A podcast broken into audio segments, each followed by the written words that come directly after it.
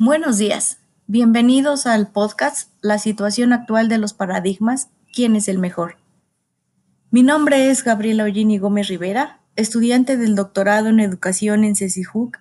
Soy bióloga y actualmente me dedico a la docencia dentro del área de la salud, actividad que me encanta porque me permite compartir con mis alumnos muchos conocimientos e información y me retroalimento de su entusiasmo y alegría por aprender.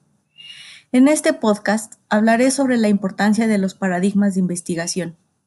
Iniciemos hablando sobre el pensamiento, el cual es propio del ser humano y gracias a esta actividad intelectual, el hombre ha generado una cultura y una civilización.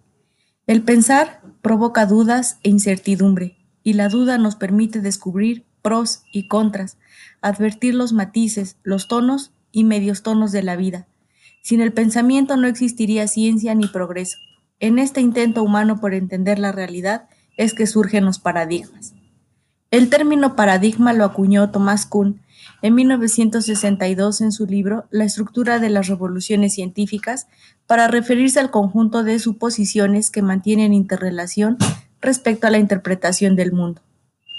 Dentro de la ciencia y filosofía, Entendemos como paradigma a un conjunto distinto de conceptos o patrones de pensamiento que incluyen teorías, métodos de investigación, postulados y estándares que sirven de modelo a seguir para resolver problemas o situaciones determinadas que se planteen.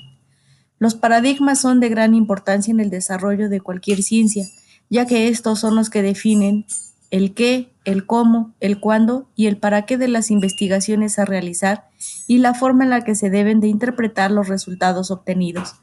Los paradigmas son para el investigador una guía que les permite realmente contribuir al avance de la ciencia en la que se encuentren. En las ciencias sociales y de la educación se encuentran tres principales paradigmas, el paradigma interpretativo, positivista y sociocrítico. El paradigma interpretativo naturalista se basa en una metodología cualitativa cuya finalidad es comprender e interpretar. Su principal desventaja es que no pretende hacer generalizaciones a partir de los resultados obtenidos. El siguiente paradigma, el positivista o racionalista, se basa en una metodología cuantitativa y su objetivo es explicar, controlar y predecir una de sus desventajas es que presta escasa atención a los estados subjetivos de los individuos. Finalmente surge un tercer paradigma que es el crítico o sociocrítico, cuyo objetivo es liberar, criticar e identificar un cambio, y su desventaja es que sus resultados y eficacia dependen del compromiso y el comportamiento de los involucrados. Actualmente están surgiendo otros paradigmas dentro de la investigación educativa, como lo son el de constructivista, el participativo y el paradigma de la complejidad propuesto por Edgar Morin. Para terminar, es importante señalar que ningún paradigma es mejor que otro. Todo depende de los propósitos, objetivos y alcances que queramos tener con nuestra investigación.